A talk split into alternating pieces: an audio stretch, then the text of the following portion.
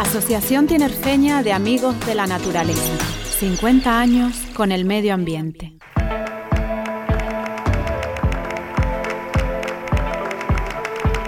¿Qué tal? Les damos la bienvenida al acto de conmemoración de los 50 años de Atán. Para algunos 50 años no son nada, incluso hay quien afirma que no hay Atán que 50 años dure. Sin embargo, hoy estamos aquí y hemos pasado cinco décadas con sus días y noches con ilusiones y tristezas que también conlleva emprender esa compleja empresa y sobre todo en estos tiempos de defensa del medio ambiente. Hoy estamos en el Museo de la Naturaleza y Arqueología, un lugar que también fue muy importante para Atán.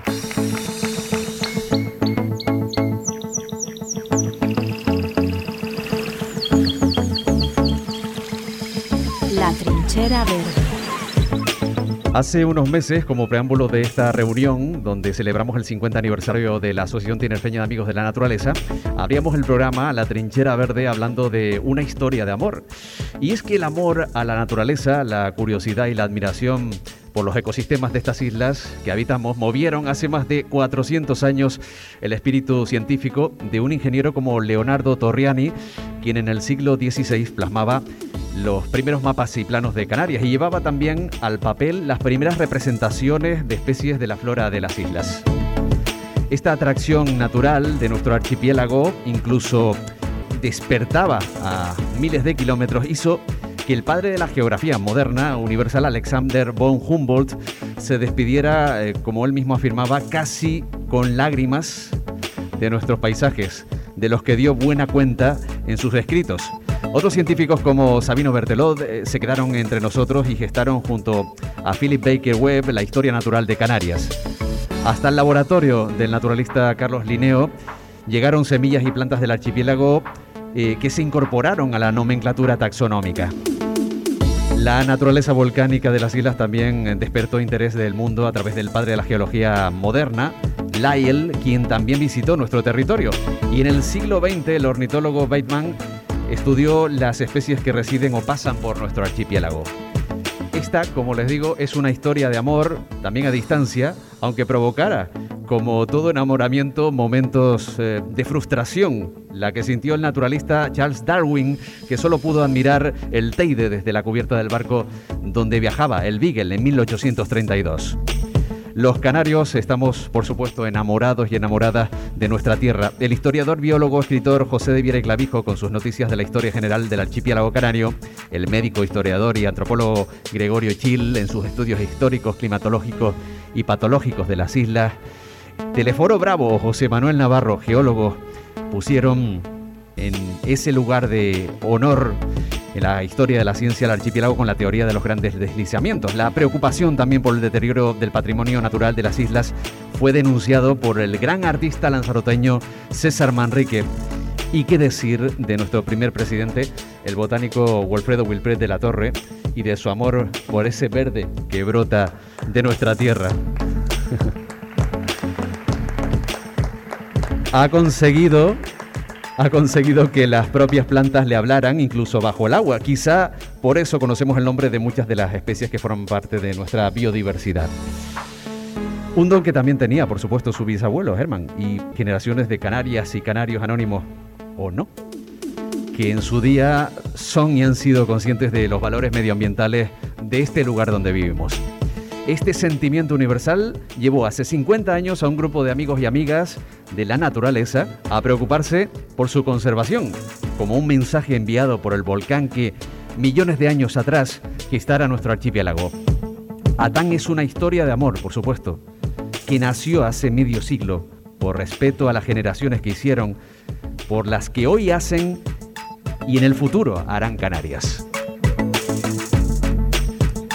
Una historia, por cierto, que nacía, que surgía tal día como ayer, hace 50 años, en el Club La Prensa. Además, fue un viernes. Viernes 28 de mayo de 1971, 8 de la tarde. Club La Prensa del periódico El Día.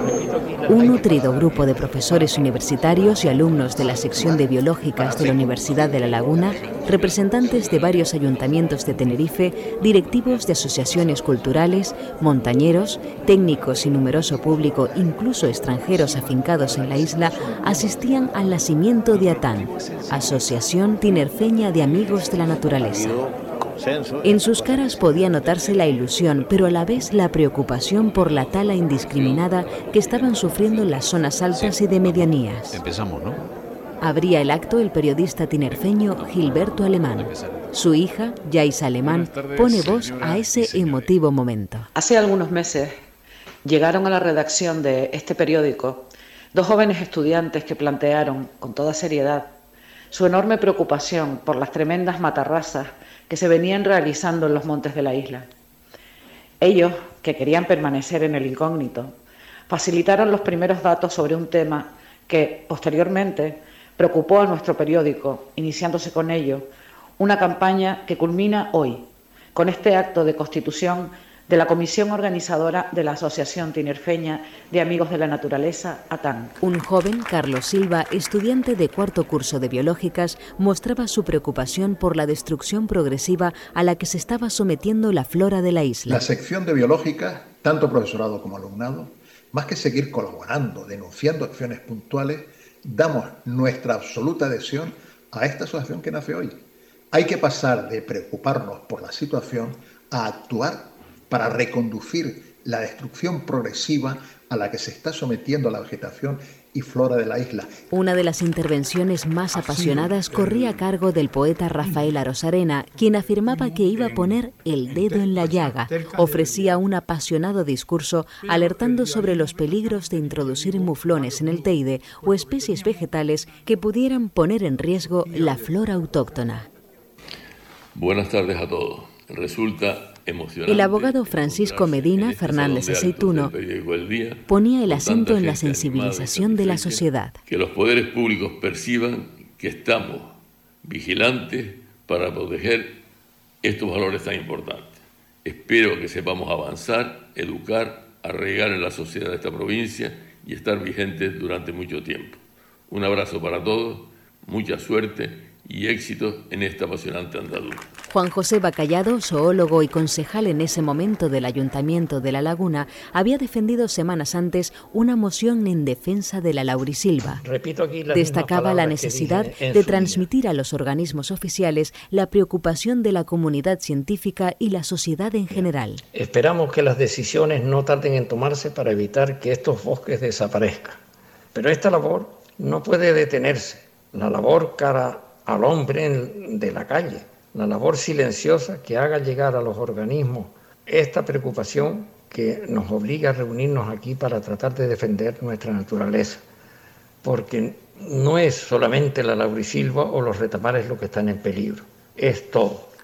En la isla de Gran Canaria, un año antes se fundaba ASCAN, primera asociación en defensa del medio ambiente de Canarias. Su presidente, Luis Cristóbal García Correa, viajó hasta Tenerife para asistir al acto. Reproducimos sus palabras. Una asociación de este tipo debe ser como una empresa en la que el idealismo constituye el impulso superior. Y tanto en Tenerife como en Las Palmas existen aspiraciones comunes. Nuestro objetivo es sensibilizar a la gente en la necesidad de defender la naturaleza.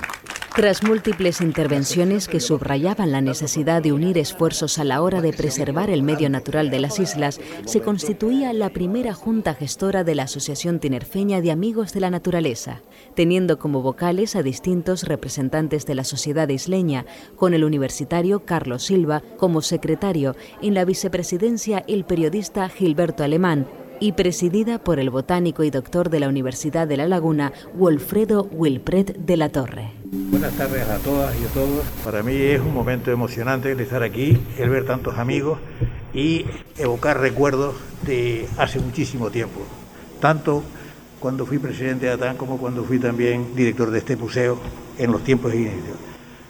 Quiero recordar dos cosas muy importantes porque el tiempo es escaso.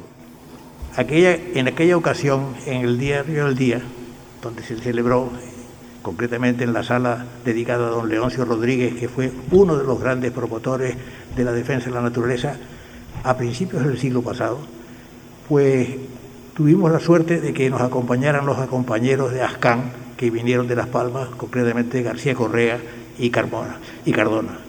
Eso fue un acto importante porque fue el hermanamiento de las dos islas en defensa de algo en común. Ascán era el hermano mayor de Atán, porque habían empezado antes, pero vinieron y durante mucho tiempo nos hemos mantenido con las relaciones buenas de las dos asociaciones. Lo que pasa es que el tiempo pasa y, ya nos despedimos. Y por último yo quiero recordar a Gilberto Alemán, un, amigo mío y vecino, que no está presente, pero que de alguna manera fue impulsor, porque yo tuve dos puntos de apoyo importantes en el momento de la fundación de ATAN. La primera fue que una vez que tuve ya la plaza de profesor, digamos, numerario en la Universidad de Laguna, inicié el compromiso, eh, vertí hacia los alumnos el compromiso de respetar la naturaleza y además la, la proyección social que siempre me ha acompañado en todo momento. Y en segundo lugar, pues en aquel momento pues era el ver que en el Cabildo Insular de Tenerife, del que yo era en aquella época consejero, también se acogió la idea con gran fervor y se, hubo una ayuda importante por parte de aquella corporación, lo cual pues también quiero poner de manifiesto. Y con eso pues termino mis palabras porque la brevedad del tema me obliga a ser corto. Muchísimas gracias. Muchísimas gracias, Wilfredo y están con nosotros, además de nuestro presidente, nuestro primer presidente, Wilfredo Wilbret, Checho Bacallado, Juan José Bacallado, a quien escuchábamos también en esa, en esa pequeña recreación que eh, iniciaba nuestro, nuestro podcast. Muchísimas gracias por, por estar con nosotros, Checho. Bienvenido. Me uno totalmente a las palabras del doctor Wilfredo. Yo mm, eh, traje como novedad una especie de novedad aquí hoy, un cuadro que tengo en mi casa colgado en la pared, que, eh, permítame que me ponga las gafas, es una moción que se presentó en, en el ayuntamiento de La Laguna en época de Franco, siendo yo concejal del ayuntamiento por el tercio universitario, estaba yo en la isla del Hierro, cogiendo mariposas para mi tesis doctoral. Imagínense ustedes, cuando suena el teléfono, un teléfono de veo, esto, suena y viene la Guardia Civil al lugar donde yo estaba, cogiendo mariposas, de noche, a las, 12 de las 12 de la 1 de la, de la madrugada, a, darme el recado. Le han llamado a usted, etcétera, etcétera. Todo el mundo estaba enterado de que yo estaba en el hierro, cuatro gatos, eh, cogiendo mariposas. Bien, pues era el, el, el, alcalde del ayuntamiento de La Laguna, ofreciéndome que por el tercio eh, universitario yo ocupara una plaza de concejal eh, en el ayuntamiento de, La Laguna, eh, cosa que acepté después de, de pensarlo, darle vueltas a la cabeza, porque claro, yo estaba señalado, señalado por, con una serie de causas que no hacen el caso comentar aquí. Eh, el caso es que acepté y estuve, eh, de los cuatro años que, me tocaba estar, estuve dos, creo que estuve dos, dos años. En esos dos años presenté esta moción ¿eh? que fue aprobada por unanimidad, en la cual, en la cual los catedráticos, profesores y biólogos de la sección de biología de la Facultad de Ciencias de la Universidad de La Laguna, esto está redactado por un servidor, por el doctor Wilpré y por eh, Gilberto Alemán. En escrito fechado el día 14 de los corrientes exponen su especial preocupación por los efectos que los intensos aprovechamientos forestales están produciendo en nuestra isla. Lógico, con las nefastas consecuencias que ello puede acarrear y que en estudios exhaustivos detallan detallan en eh, eh, bueno, detallan y tal. Sigue por ahí para abajo, en consideración a los puestos y dada la conservación de estas especies vegetales únicas eh, en nuestra isla, son con su secuela biológica, motivadora de la frecuente visita de biólogos, el concejal que suscribe propone la conveniencia y urgencia de la creación en nuestros montes, en los que aún quedan zonas pobladas de la laurisilva, de una reserva municipal en la que quedarían comprendidas para ser acotadas aquellas zonas de mayor interés por su variedad de vegetación como las en las cuales, previo permiso municipal, podrían analizar su, eh, realizar sus prácticas de campo los estudiantes de la sección de biológica de la Facultad de Ciencias, entre ellos este señor, que era alumno mío, ellos sin perjuicio de la explotación que en el aspecto turístico pudiera llevarse a cabo. El excelentísimo Ayuntamiento Pleno acuerda aceptar dicha moción en los términos solicitados nombrándose una comisión que bajo la presidencia del señor Bacallado Aránega se constituye, eh, se constituye con los siguientes personas, el presidente de la de Monte, señor Ramos de, del Castillo, de la de Cultura, señor Monteverde Ascaño y concejal inspector de bienes patrimoniales, señor González Abreu, a los cuales se les encomienda tramitar el expediente que lleve a buen fin dicha moción, lo que comunico, etcétera, etcétera, etcétera. Bien, esta moción se hizo por Atán, se hizo por Gilberto Alemán y se hizo por el doctor Wilper que tengo aquí al lado. Y luego, en un momento dado que yo estaba dando clase en la, en la facultad, eh, le pregunté al alcalde qué tenía que hacer para retirarme. Y me dijo, deja de asistir a seis plenos seguidos. Dejé de asistir a seis plenos seguidos y estando yo en plena clase, se tocan en la puerta, se abre y un ujier del gobierno civil entra con un papel, firmé, la gente me aplaudió y ahí está toda la historia. Esta historia es la, historia que no es poca. paralela, es una historia paralela eh, de Adán. diría una cosa. El primero que intervino después de la intervención de Gilberto Alemán fue Carlos Silva y luego fue Francisco Medina y Fernández de y el último fue Checho Bacallado que leyó la moción y el hecho de aquella moción fue, digamos, el labonazo de que estábamos por buen camino, que por primera vez un ayuntamiento de la isla se asociaba a una nueva etapa que era la de la conservación de la naturaleza de la isla de Tenerife. Y ese es el hito que tres días antes se sucedió o se anticipó a la fundación de la comisión que iba a crear la fundación, digamos, ATAN, la Asociación Tinerfeña de Amigos de la Naturaleza. O sea que fueron dos hechos muy seguidos, muy medidos, que procedieron básicamente de la Universidad de Laguna y de la Facultad de Biología. La Facultad de Biología hay que nombrarla como, digamos, el lugar en donde se encontraba el embrión de la gente joven que ha luchado por la naturaleza y continúa luchando por la naturaleza, a pesar de que luego se han sumado muchísimas personas de otras profesiones, de otras facultades y por supuesto del público en general. O sea que aquel momento fue un momento en que tuvo una repercusión universitaria social. La universidad se abrió a la sociedad, que ha sido siempre uno de los objetivos de mi trabajo en mi etapa docente y en mi etapa política durante muchos años. Precisamente eh, en la universidad estaba el joven Carlos Silva, que cursaba quinto curso de, de biológica. Aquí está con nosotros también, Carlos, bienvenido. Señoras y señores, Hace 75 años, Charles de Gaulle hablaba en su primer discurso en París. Hoy se dice señores y señoras. Durante muchas décadas de estos 75 años nada más que se decía señores. Hoy las personas, mujeres, son más que los hombres y hay que decir señoras y señores. Lo traigo a colisión porque todos juntos somos insuficientes para arreglar los problemas ambientales. Y déjenme que les sitúe en aquella época. En el Paraninfo cabíamos todos los estudiantes universitarios. Todo el distrito no llegaba a 650 personas. Y en aquella época no llegamos a 3.000 millones de personas. Gracias, sin duda, al maestro, a la fuente, al todo, profesor Wilpret, que desde segundo a esto del ayuntamiento ya lo estábamos usando y nos enseñaba a estar en el suelo, en los problemas.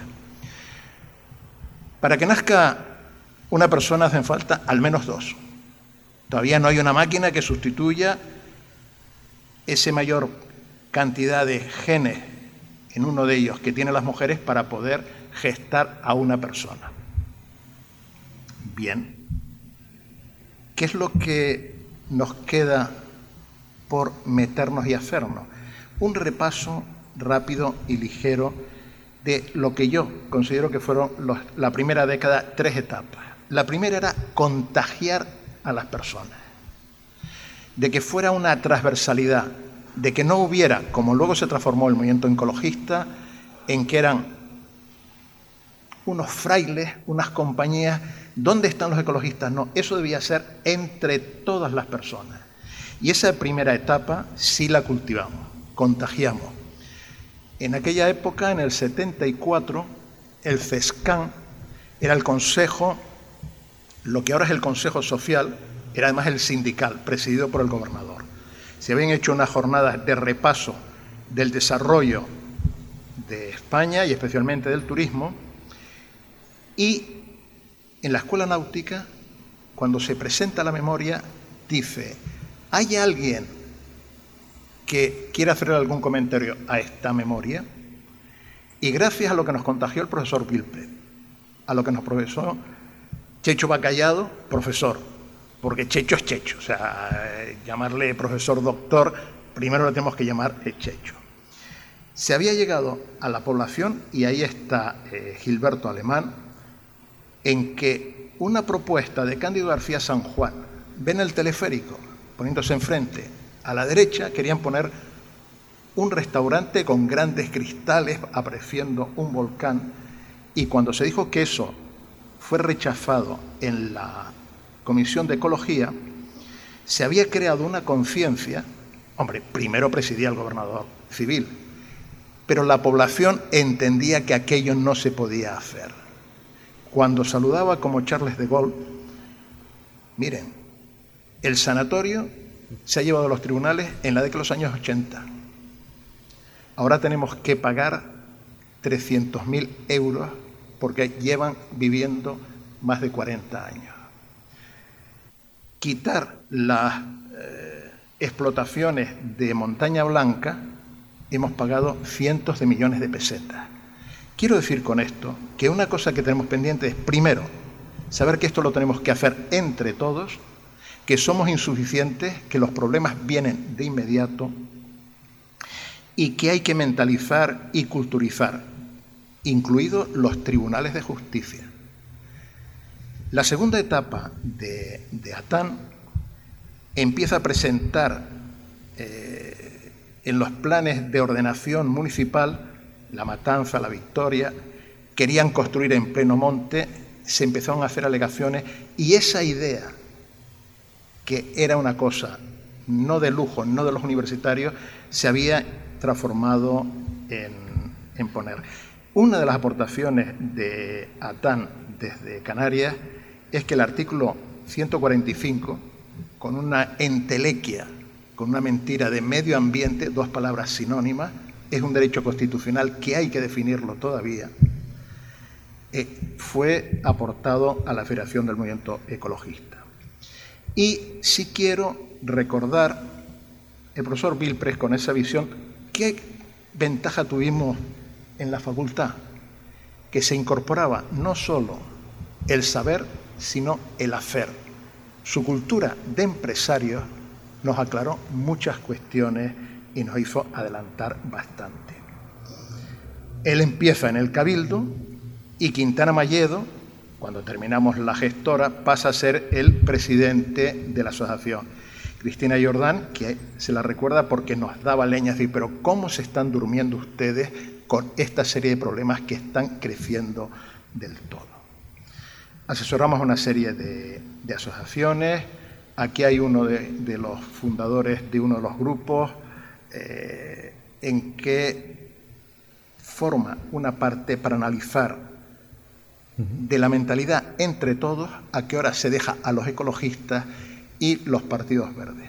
El mensaje sigue siendo rabiosamente de actualidad, como apareció en el Manifiesto Canario Primavera del 77, en que nosotros al principio decíamos, bueno, si lo dice el profe, refiriéndonos a Wolf, miren, esto es terrible. Sigue siendo irritante esa situación, por tanto, en lugar de discutir entre unos y otros, debemos sumarnos y reconocer las realidades, como decía Charles de Gaulle adelantándose, señoras y señores, el futuro nos necesita. Gracias por estar aquí y gracias por lo que han hecho por la isla y por supuesto por Atarno. Muy bien. Y Carlos, precisamente Precisamente en la década de los 70 ustedes iniciaron una asociación en plena dictadura. Me gustaría que al escuchar el siguiente reportaje, donde vamos a situarnos en esos primeros años de la década de los 70, vamos a hacer un pequeño recorrido donde también hablaremos de esa declaración Canarias de Primavera. Pues eso, vamos a conocer algunos detalles de cómo estaba el archipiélago y el medio ambiente concretamente en aquel tiempo. Los años 70 abrían la puerta al gran cambio que esperaba nuestro país y surgen grupos motivados por la defensa del medio ambiente que ya venían gestándose desde la década anterior. Es el caso de la Asociación Canaria de Amigos de la Naturaleza, ASCAN, creada en 1970, o la Asociación Tinerfeña de Amigos de la Naturaleza, ATAN, en 1971.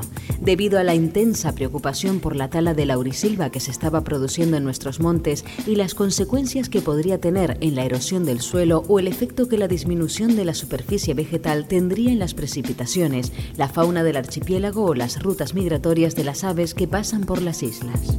La expansión del turismo en las zonas costeras del norte, pero sobre todo las infraestructuras que ya van colonizando el sur, le dan un mayor contenido a este mensaje conservacionista lanzado por los movimientos sociales, como el impacto del turismo o los residuos y la contaminación en el territorio.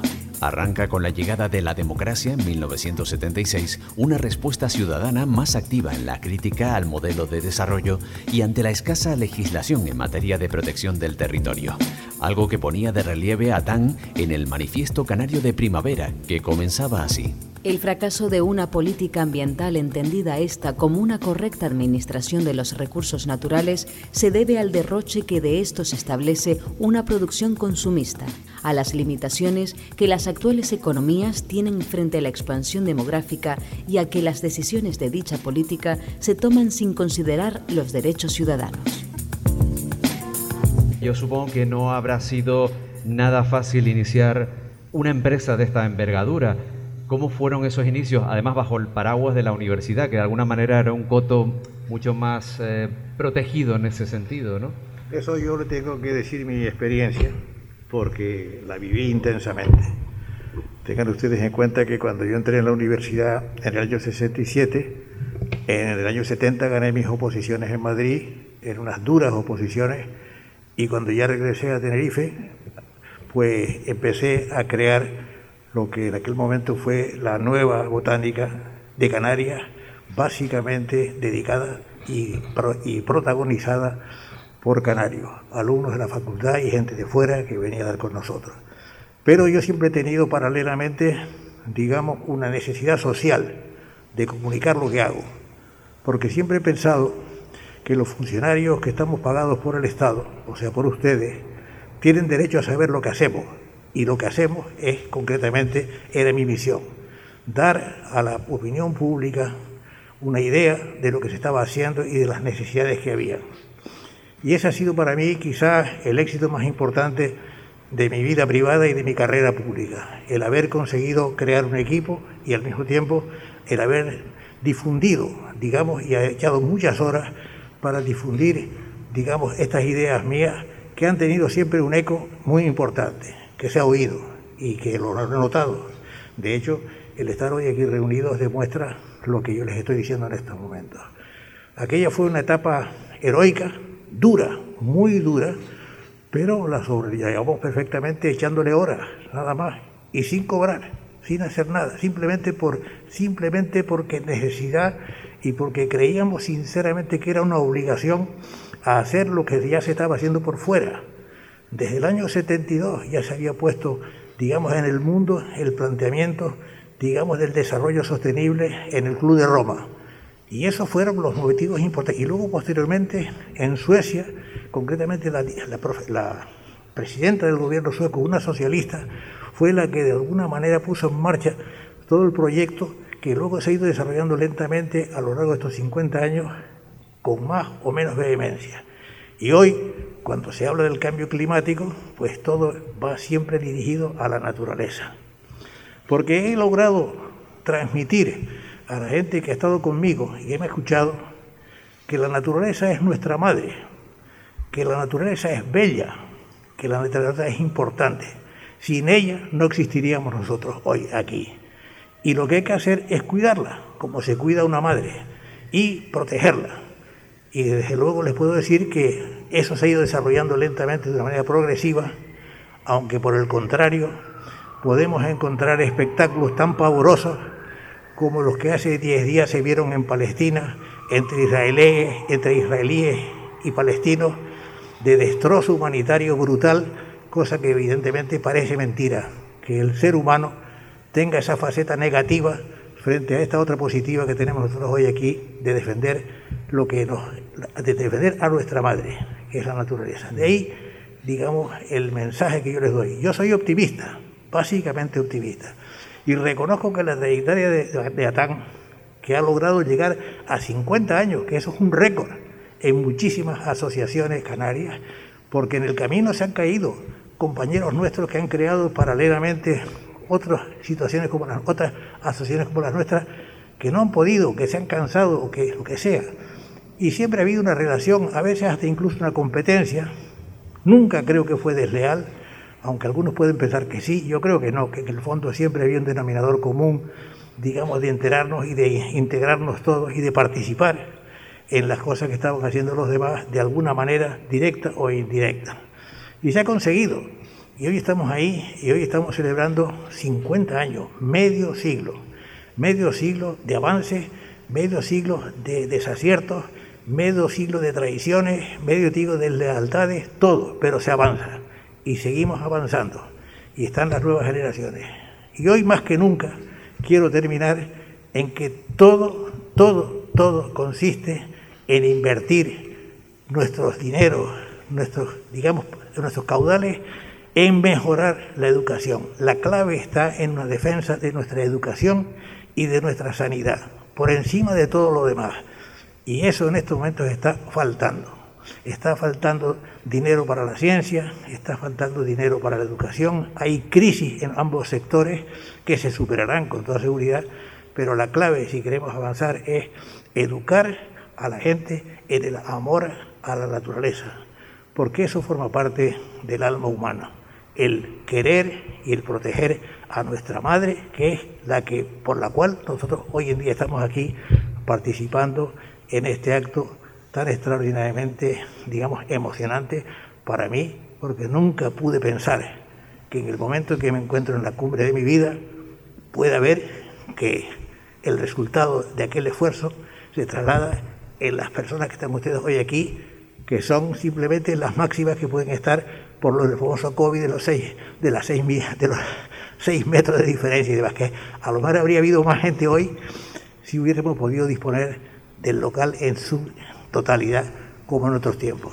Y con esta reflexión doy terminada mi intervención y al mismo tiempo les agradezco sinceramente el que me hayan escuchado y que yo me haya podido explayar porque son cosas que me salen de dentro y lo hago además con muchísimo afecto y pensando siempre en los demás, pensando en el futuro que será siempre mejor que el presente. Nada más, muchas gracias. Muchas gracias por ese trabajo incansable desde la universidad y también a través de, del activismo, porque hasta hace muy poco también le hemos visto gritar contra el puerto de Granadilla, un apoyo importantísimo dentro del activismo. Y precisamente quería referirme a eso, Chicho Baquellado, en esa época, sobre todo lo que existía a través de los grupos que se creaban era una acción conservacionista. Sin embargo, ya, y lo escucharemos luego, en la siguiente década ya pasamos al activismo. Ya eh, la libertad que da la democracia hace que eh, los grupos ecologistas salten a la calle, que asociaciones de vecinos incluso se configuren como, como tales y eh, manifiesten esos problemas que tienen más cercanos y hagan posible que a través de esos actos, ahora los llamamos incluso performance, ¿no? lleguen más a la sociedad y también a la administración. Sin embargo, aquella época era más conservacionista. Por supuesto, eh, hago mías totalmente las palabras del doctor Wilpre. No se puede decir más ni mejor. Ahora bien, en el tema reivindicativo voy a hacer una reivindicación bastante gorda, bastante gorda, ¿eh? bastante gorda. Esa están en la calle, están en la calle en plena manifestación, cada dos meses, cada tres meses, cada y eh, hace poco se acaban de manifestar, se acaban de manifestar en son las personas que están trabajando para el gobierno de Canarias, para el gobierno de Canarias, algunos de los cuales están aquí, ¿eh? algunos de los cuales que están en precario, totalmente en precario, es decir, no tienen el, la, seguridad. La seguridad, la fijeza, la fijeza. Sí. Esta gente lleva más de siete y ocho años, más de siete y ocho años trabajando como camellos, como camellos, en todas las islas, en todos los lugares y de las formas más difíciles y más y, además más activas, más activas. No voy a dar nombre, evidentemente no voy a dar nombre, porque se me va a notar, se me va a notar. Lo único que pido es una reivindicación fuerte para ellos y que se les arregle ese tema, que arreglen ese tema. Es un tema que hay que arreglar de todas, todas, porque sin ellos esto se viene abajo, se viene abajo. Bien. Muchísimas gracias. callado. Y finalmente, yo le pediría también a Carlos Silva qué reflexión podemos tener en estos 50 años, ¿no? Eh, de los años 70 hasta hoy, ¿no? De forma muy breve, por favor, Carlos. Primero la ropa. Una de las cosas que aprendí pronto, en el segundo año de facultad, era no usar corbata. Luego, cuando he estado de, antiguos alumnos y otras, o incluso decano, nunca me he puesto corbata, salvo para cenar con mi madre el día 24. Es decir, había gestos que teníamos que, sacar fuera. El nombre de Amigos de la Naturaleza se le debe, como no, al profesor Wilpred, que es una ampliación mucho más grande en el 71 que defensa. Esa era una de las partes. Y cuando hacía la referencia a la educación, la educación ambiental, que debe ser transversal en todos los niveles, no se le está dedicando tiempo. Y quiero rescatar una imagen de aquella en que era más fuerte una imagen que mil palabras. Y lo que hay que buscar es cómo, a través de las redes, llegar a frenar esas mentiras que se lanzan para que la gente active. Volkswagen que ha mentido en la contaminación, en aquella época era fundamental. En un Volkswagen se dio las imágenes de educación ambiental que a Gilberto Alemán nos metía y nos apoyaba para la prensa. Von Reiter, un estudiante en aquel momento de Alemania Federal, amigo de esta casa que ha dejado sus cuadernos de campo, las imágenes de las matarrasas tan duras que decían, miren, esto es lo que está pasando. Y aquello salía en el periódico. Y luego, en esa década de los años 70, en el Club de la Prensa, la cantidad de debates que se había, debates en que arriba, los que estaban en una mesa o debajo, formaban esa fuerza. Y eso es lo que hay que recuperar. Si no, las palabras de, de nuestro maestro, el profesor Vilpre, no debemos colaborar a que se hagan realidad. Tenemos que hacerlo normal, cotidianamente y con optimismo. Carlos, muchísimas gracias porque yo quería sacar a colación eso del Volkswagen, ¿eh? eso que llamamos el Volkswagen antes, ¿no? Me lo nombró el otro día y, le iba a hacer la broma, ¿no? De, nació realmente un segundo, en un Volkswagen. No sé si al decir Volkswagen es que era el coche que Reiter utilizaba como cámara oscura para sacar la foto. Por eso, escarabajo, ¿no? De, de aquella época, ¿no? Atán, se puede decir, y en titulares, señores, señoras de la prensa, nació en un asiento del Volkswagen. No vamos a decir en, en Uno, uno de sus nacimientos. La otra fue en la cabeza en las enseñanzas del profesor Ahí no hay vuelta de hoja. Muy bien, bueno, pues le agradecemos muchísimo a, a nuestros invitados, a nuestros fundadores, con toda esa experiencia, con todo ese trabajo, ese esfuerzo y también ese riesgo para emprender lo que fue el germen de la Asociación Tinerfeña de Amigos de la Naturaleza. Hoy celebramos 50 años, vamos a ir repasando poco a poco esas cinco décadas a través de también los problemas ambientales que desgraciadamente nos han ido acompañando. ¿no? Siempre se dice que si no existiera tan habría que generarla, habría que fundarla de nuevo, desgraciadamente por la cantidad de problemas ambientales que tiene nuestro archipiélago.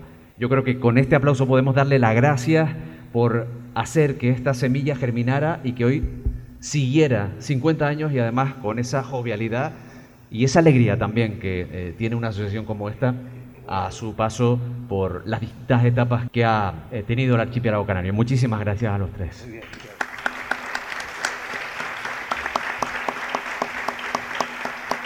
Bueno, y saben ustedes que una de las palabras importantes, y lo resaltaban antes, es la palabra amigos, asociación de amigos de la naturaleza. Y son muchos los amigos que durante estos días se acercan a través de las redes sociales, a través de eh, los correos electrónicos, para darnos esa felicitación. Asociación Tinerfeña de Amigos de la Naturaleza.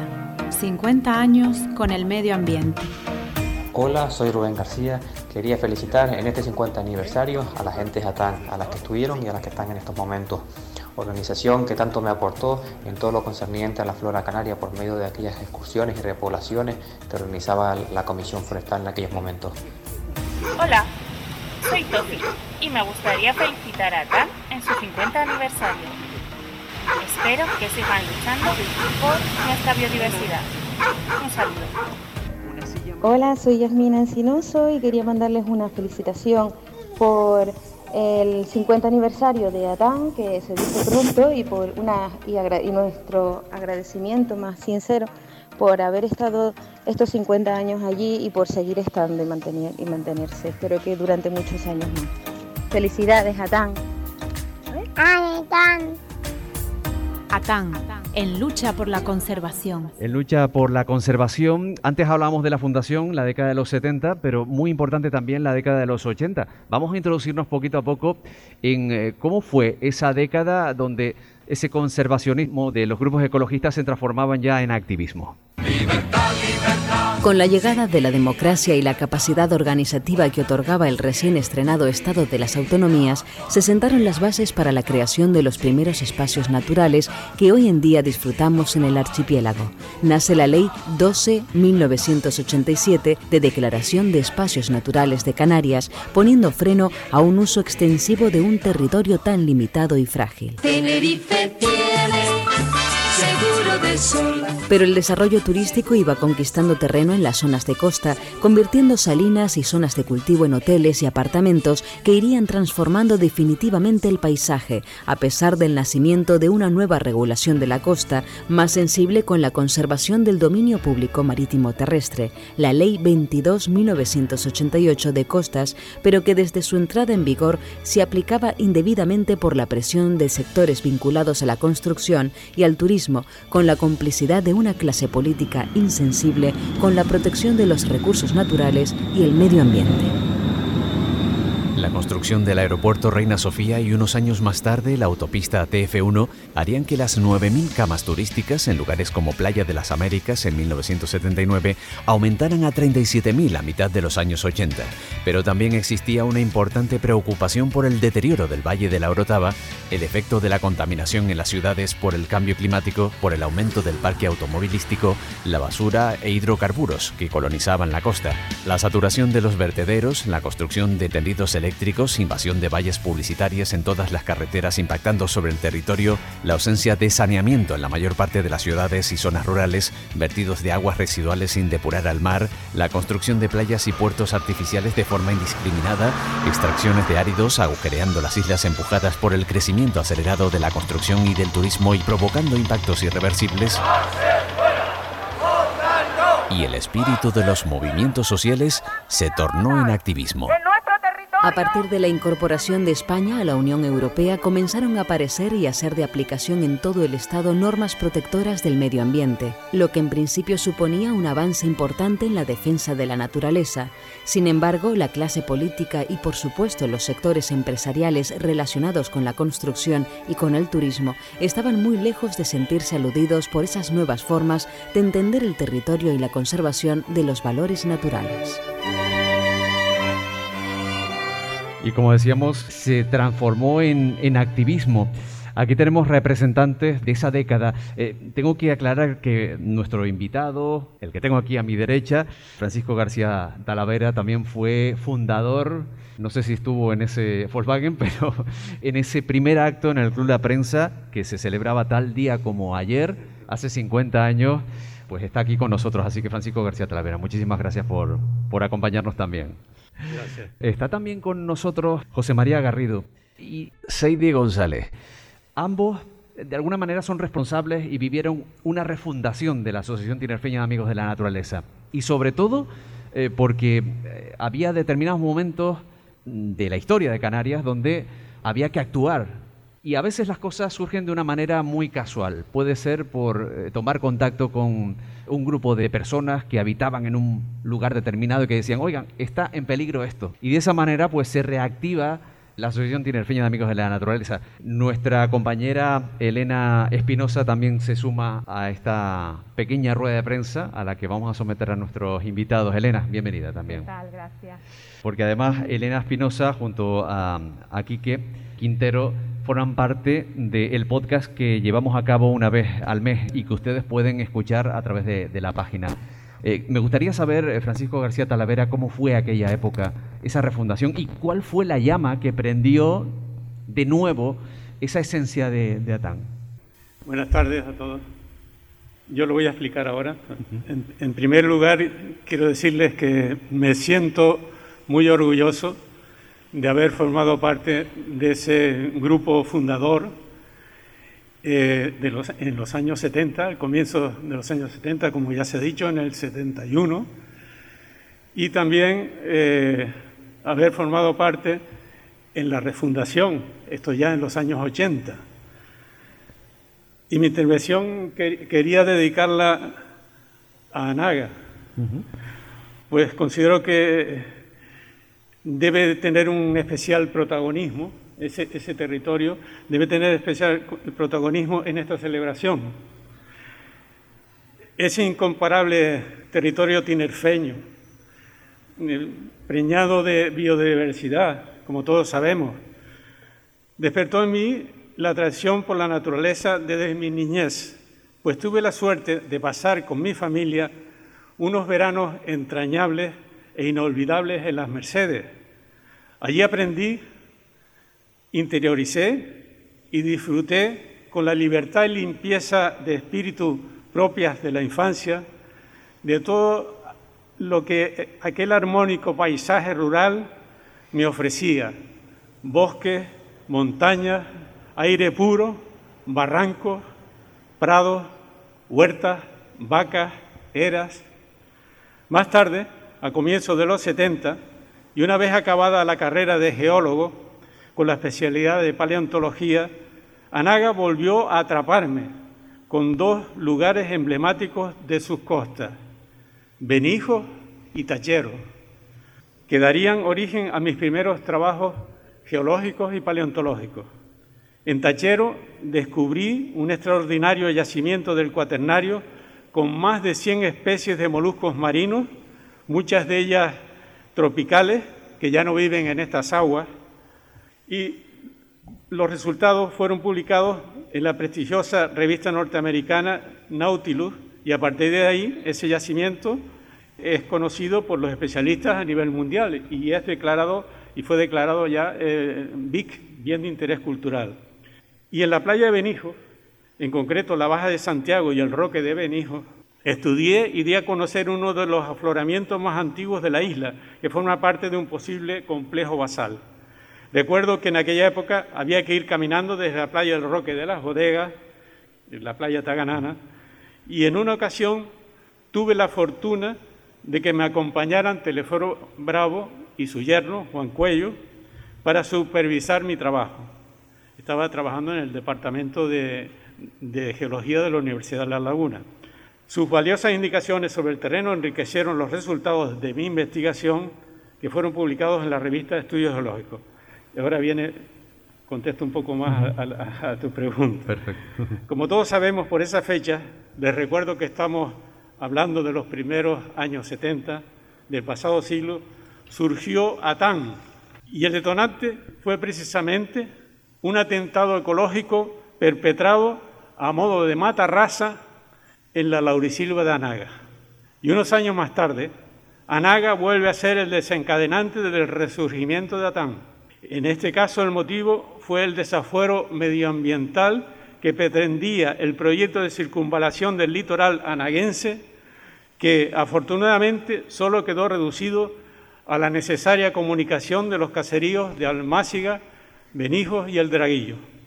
Pues bien, a la vista de todo esto y aprovechando este sentido y merecido homenaje conmemorativo del 50 aniversario de nuestra asociación, y fijándome en sus apreciadas siglas, aprovecho para resaltar las dos letras A que la componen. En mi opinión, y esto es una simple sugerencia, la primera A de asociación también le haría justicia por los méritos anteriormente expuestos si también llevara implícita la A de Anaga. Y a la segunda le podríamos dar un salto cualitativo y sentimental transformando la amistad por amor. Aquí ya, se, ya se, habló al principio de una historia de amor. Pues casualidad que yo... porque eso es en realidad lo que sentimos por nuestro extraordinario patrimonio natural. Y así, en lugar de Asociación Tinerfeña de Amigos de la Naturaleza, muy bien podría llamarse Asociación Tinerfeña de Amantes de la Naturaleza, ATAN. Muchas gracias y enhorabuena a todos. Muchísimas gracias. La de Atán va unida con la A de, Anaga y antes me comentaba que Anaga fue el germen de esa segunda etapa. Quizás estaríamos hablando de carreteras que eh, llegarían hasta Roque Bermejo, por ejemplo, José María Garrido.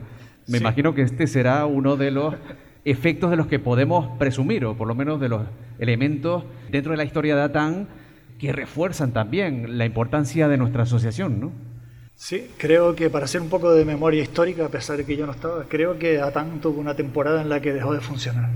Supongo que después de la salida del fascismo y la llegada a la democracia, pues las cosas se diluyeron en aquellos tiempos tan cambiantes y tan complejos. Pero lo cierto es que corría el año 86 y recibí una llamada de teléfono de un grupo de personas que habían ocupado, en ese entonces el movimiento Ocupa no existía todavía, pero bien ocupado lo que era la casa del obispo en Roque Bermejo, la hacienda del obispo. Esa gente venían de Madrid y de Barcelona, fueron dos fundadores, dos hippies, como se denominaba aquel entonces, le dieron una patada a la puerta, entraron, recuperaron la casa, recuperaron los bancales, recuperaron las cabras y estuvieron viviendo cinco años allí e incluso llegaron a nacer cinco niños Roque Bermejí allí. Yo en ese entonces caminaba mucho por esa zona y acabé siendo muy amigos de ellos y pasaba largas temporadas en esa casa ocupada. En un momento dado recibo una llamada en casa de mis padres, yo era estudiante de Derecho todavía en aquel entonces, y me dicen que había una persona que había metido una pala mecánica que estaba intentando abrir una pista que iba desde el Draguillo hasta las Palmas de Anaga. La primera visión que tuvimos de aquello fue que parte de los dragos del Draguillo estaban casi a punto de caerse por la eh, tremenda excavación que estaba realizando.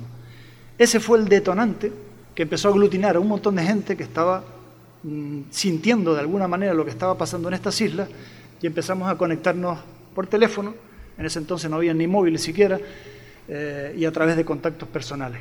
Eso hizo que un grupo de gente se reuniera y como consecuencia de eso empezamos a tirar para adelante en ese entonces estaba la ley de espacios naturales del año 1987 empezando eh, a, manejarse y como consecuencia de eso se vuelve a reunir un montón de gente con la gente antigua de Atán, muchos de los presentes aquí, don Wolfredo, etc., y decidimos rescatar los estatutos de Atán en vez de hacer una nueva asociación, rescatar los antiguos estatutos y volver a comenzar. Y así comenzamos. Durante seis, siete años fui secretario de la asociación y durante seis o siete años dejé mi vida a un lado y me dediqué íntegramente a esta pelea tan maravillosa y dura a la vez. Una persona que ha estado además en cada una de las etapas, quizás no los 70, 80, ¿no, Seidi? Pero sí hasta la actualidad. Podemos decir que es la, ha sido la eterna tesorera y también presidenta, ¿no? En, en algunos momentos. Seidi, eh, ¿qué recuerdas de aquel tiempo? Incluso a través de las distintas sedes por las que ha pasado TAN. Una de ellas, este museo, ¿verdad? ¿Qué recuerdas de ese tiempo? Estaba escuchando a, mi amigo José Mari y me venían recuerdos de, aquel tiempo en que se refundó ATAN. Yo era amiga de él, o sea, yo me conecté eh, no casualmente, sino fue un regalo para mí eh, conocer a él y al resto de, los amigos eh, con los que desde el sábado cogíamos una mochila, caminábamos la, la isla para regresar el, domingo. Cuando empezó a suceder lo, que, lo de la pista, que ya contó José Mari, eh, yo iba ahí al lado de él. Entonces yo me uní a, todo ese movimiento que hubo, a las reuniones en la universidad, eh, iba a la saga de, todo lo que estaba sucediendo y cuando él cuenta cómo durante años su vida a TAN, dedicó todos los años que dedicó, también me identifiqué porque sé que durante muchos años también para mí eh, mi vida era TAN, eh, que incluso recuerdo unas palabras de mi hermana que me decía, tú no sigas preparando las oposiciones, que a TAN te va a dar de comer algo así. Pero eh, yo seguí durante años, lo que sentía era que, quería colaborar, estaba ahí. Entonces cuando mm, Cristina Jordán, que se, que se nombró antes, me dio una cajita de madera, una cajita de madera, no, perdón, de cartón, eh, con todo lo que ella tenía de Atán Libros. Eh, me acuerdo con el profesor Wilpret, que fuimos a abrir una cuenta corriente y a partir de ahí eh, empezó a funcionar de nuevo la asociación eh, y yo fui la tesorera durante mucho tiempo. ¿no? Y efectivamente la sede estaba aquí, eh, yo venía todas las mañanas durante casi un año, estaba en el habitáculo de, de, mi querido Juanjo que ya tristemente desapareció. Eh, lo recuerdo con mucho cariño a él y a todas las personas cada vez que yo llegaba por la mañana y me iba a mi sitito a, ocupar mi lugar y, ocuparme un poco de la burocracia de Atán. Recuerdo a Paco cuando se acercaba y mirábamos los escritos y me hablaba de la importancia de la corrección en los escritos. Y bueno, son muchos eh, recuerdos Después lo, mucho que, aprendí en las excursiones, yo aprendí a ver la naturaleza de otra forma. Para mí yo me maravillaba desde pequeña, tuve eh, una etapa desde pequeñita cuando salía con mis padres y la que sucedió cuando eh, conocí a, José Mari y al resto de, amigos y amigas y empecé a caminar los montes. Pero después tuve la, la suerte de empezar a conocer a, otras personas del mundo de la biología y empecé a ver también de eh, la naturaleza desde el conocimiento, desde, desde poder decir es hermoso, pero también sé por qué, eh, qué es lo que pasa, por qué está esto aquí, conocer los árboles, ponerle nombre, saber todas las formaciones que, que se daban. El conocimiento genera mucho más amor por, por la naturaleza, ¿no? Y, y además la fuerza para poder defenderla. ¿no? Eh, de alguna manera todos hemos tenido ese, ese sentimiento que es eh, el motor ¿no? por el que nos vamos delante de una pala o cruzamos la avenida 3 de Mayo para gritar que nos asfixiamos. ¿no? Eh, Elena Espinosa. Sí, yo ahora que los estoy escuchando, me pregunto que si el hecho de crear conciencia, que es uno de los pilares ¿no? de esta asociación, era más complicado en aquella época, de, puro que empezaba el desarrollo, bueno, ya, ya el boom turístico ya, ya estaba, ya le estábamos viendo las orejas al lobo, ¿no? Pero no sé si la sociedad seguía un poco oyendo esos cantos de sirena del desarrollismo más que ahora, menos, ¿cómo, lo ven? Supongo que durante la época del fascismo la cosa era mucho más complicada que en la época que nos tocó a nosotros, ¿no? Pero sí que te puedo decir que en aquel entonces el movimiento ecologista era un movimiento señalado, no es como ahora que cualquier niño en la escuela dice que es ecologista y se le aplaude.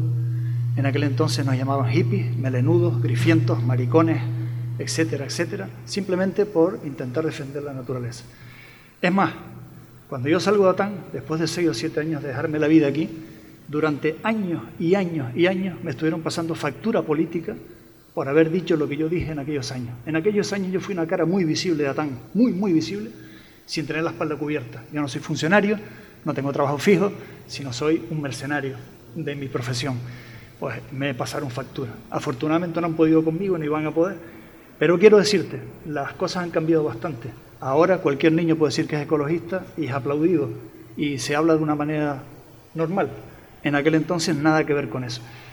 Sobre todo porque estamos hablando de la época de los 80, donde se gestó el brutal desarrollo urbanístico de estas islas que fue durante los años 80 y fue lo que intentamos parar, entre comillas, porque no logramos absolutamente nada o muy poco, pero fue en aquel entonces donde se gestó todo lo que hoy estamos viviendo de esta manera. Entonces la cosa era dura, muy dura.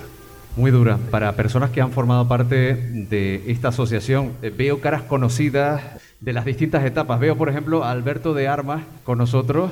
Está Quique Quintero con nuestro pequeño micrófono inalámbrico. A ver si podemos... Bienvenido, Alberto. ¿Qué tal? ¿Cómo estás? Bueno, buenas tardes. La verdad que es un placer eh, encontrarnos aquí.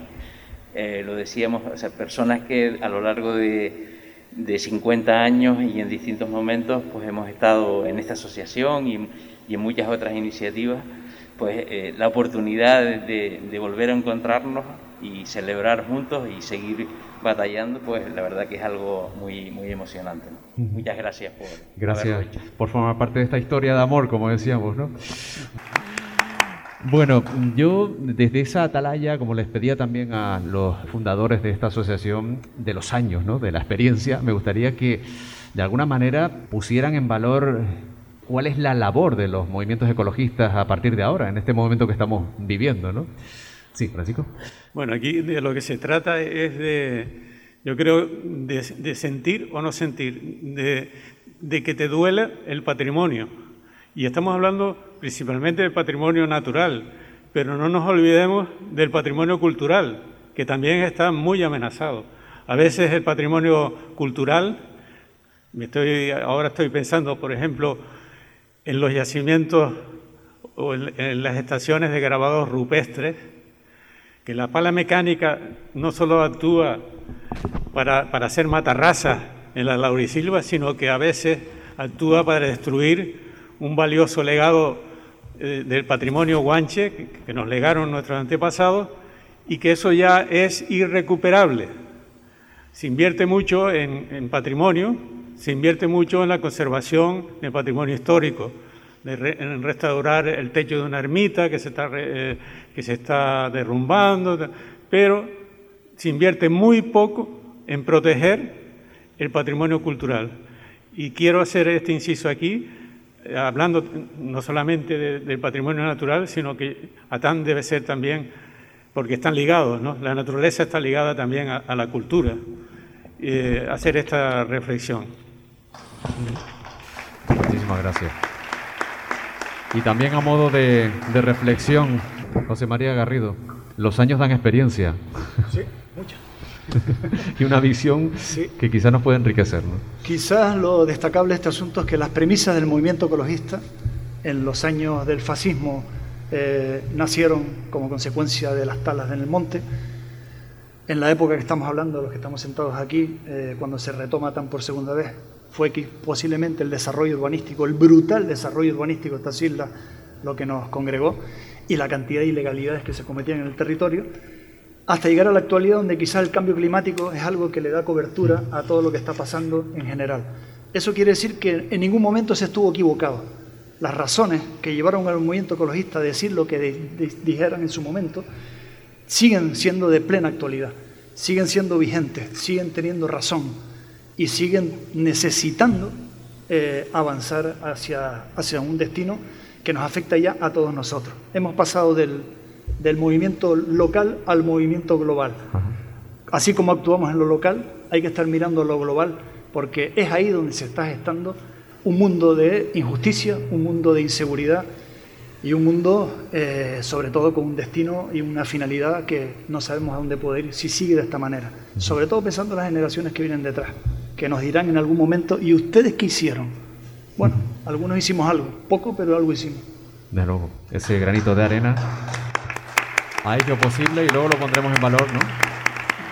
Que hay muchos paisajes que existen gracias a, movimientos ecologistas, a personas como los aquí presentes y también como a Seide, de esa mala fama que tenían los ecologistas, ¿no? A la actualidad, donde tenemos un movimiento ejercido por Greta Thunberg que ha movilizado también a esa sabia joven, ¿no? ¿Cómo, ves la situación?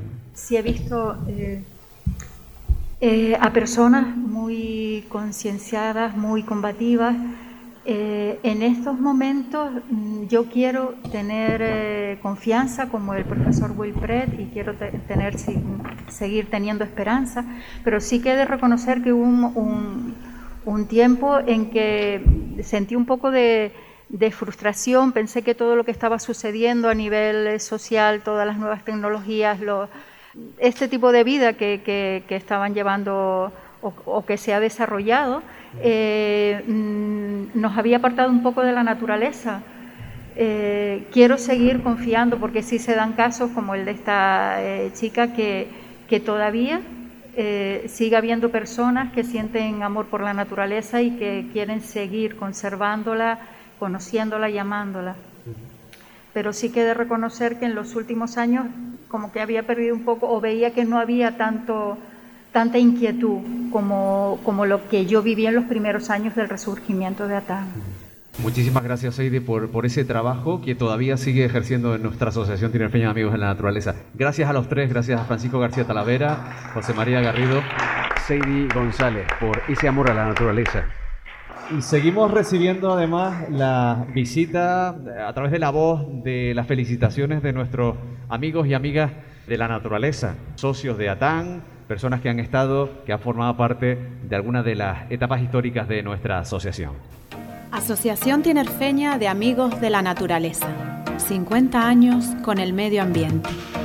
Hola, soy Rosy y felicito a TAN en sus 50 años. Eh, me encanta la naturaleza.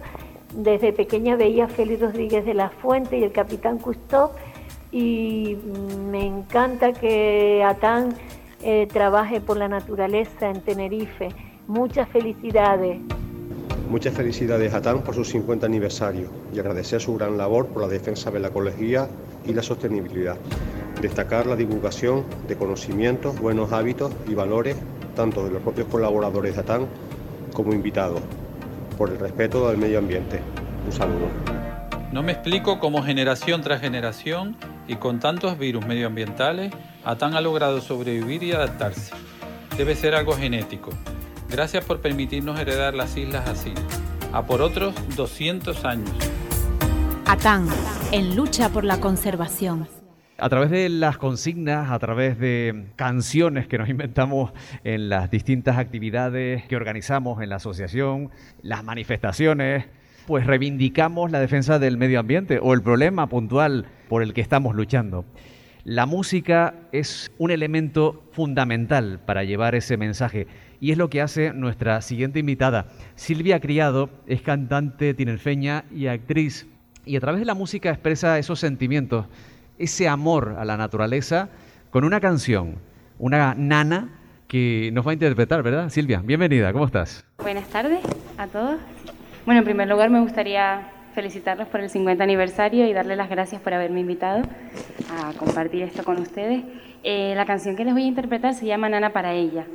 Realmente esta canción nació motivada por el sentimiento feminista, ¿no? por la lucha feminista y la inspiró una manifestación del 8M. Pero cuando me invitaron a cantar aquí hoy, yo pensé que tema podría ser apropiado para las circunstancias y realmente al cantarlo en casa me di cuenta de que bien podía extrapolarse esta canción a, cualquier lucha, pero la lucha por lo que hacen ustedes me parecía muy adecuada. Eh, lo van a ver en la letra, pero creo que al final se puede considerar un canto a la naturaleza, a la tierra y un grito más de lucha y por mirar a lo que es importante de verdad. Un placer recibir a Silvia Criado. Adelante.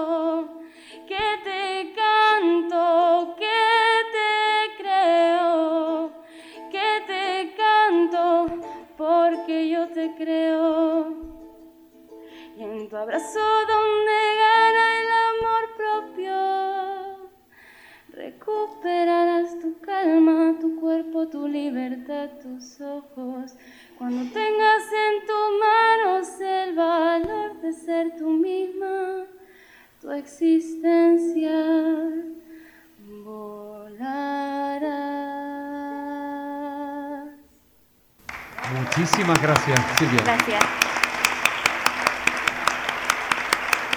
El poder de la voz, el poder de la música, que además traspasa esa mascarilla, que es símbolo también del tiempo que estamos viviendo, ¿no?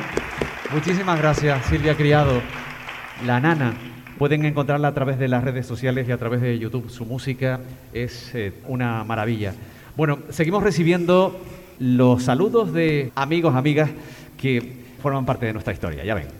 Asociación Tinerfeña de Amigos de la Naturaleza. 50 años con el medio ambiente. Hola, soy Lidia Armas. Bueno, pues felicitaciones a mis compañeros de ATAM por sus 50 años de vida, porque sean muchísimos más y por seguir amando la naturaleza y luchando por la sostenibilidad siempre. Un abrazo, compañeros. Hola, soy Liti y quería felicitar a toda la gentita de ATAM en este de su 50 aniversario y decirles que bueno que guardo muy buenos recuerdos de, de, la etapa en la que participé en las actividades de ATAN y en algunas reuniones y sobre todo de la gente, de la gente del grupo. Pues eso, muchas felicidades y enhorabuena por este aniversario. Hola, me llamo Jaime, entré en ATAN con un amigo en 2004. Eh, quiero felicitar a ATAN en este 50 aniversario. Yo también este año cumplo 50 años y espero que ATAN cumpla muchos años más eh, defendiendo el medio ambiente de, de, nuestra preciosa isla. Felicidades, ATAN. ATAN, en lucha por la conservación. En lucha por la conservación seguimos tras estos 50 años de historia ya por los 60.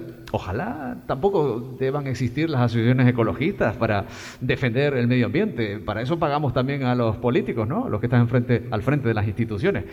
Tenemos aquí a luchadores también con nosotros y además que forman parte de una década, la década de los 90. Está con nosotros Eustaquio Villalba. Eustaquio, ¿qué tal? ¿Cómo estás?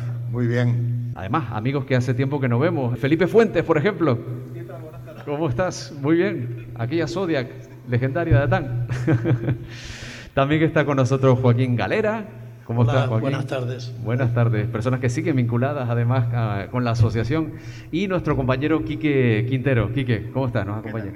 Bien. Estamos ya en la década de los 90. Vamos a introducirnos poquito a poco en ambiente y conocer qué es lo que sucedía en un importante momento para el movimiento ecologista. Estaba muy efervescente la situación en aquel tiempo. Todo ello y mucho más en la segunda parte de nuestro podcast.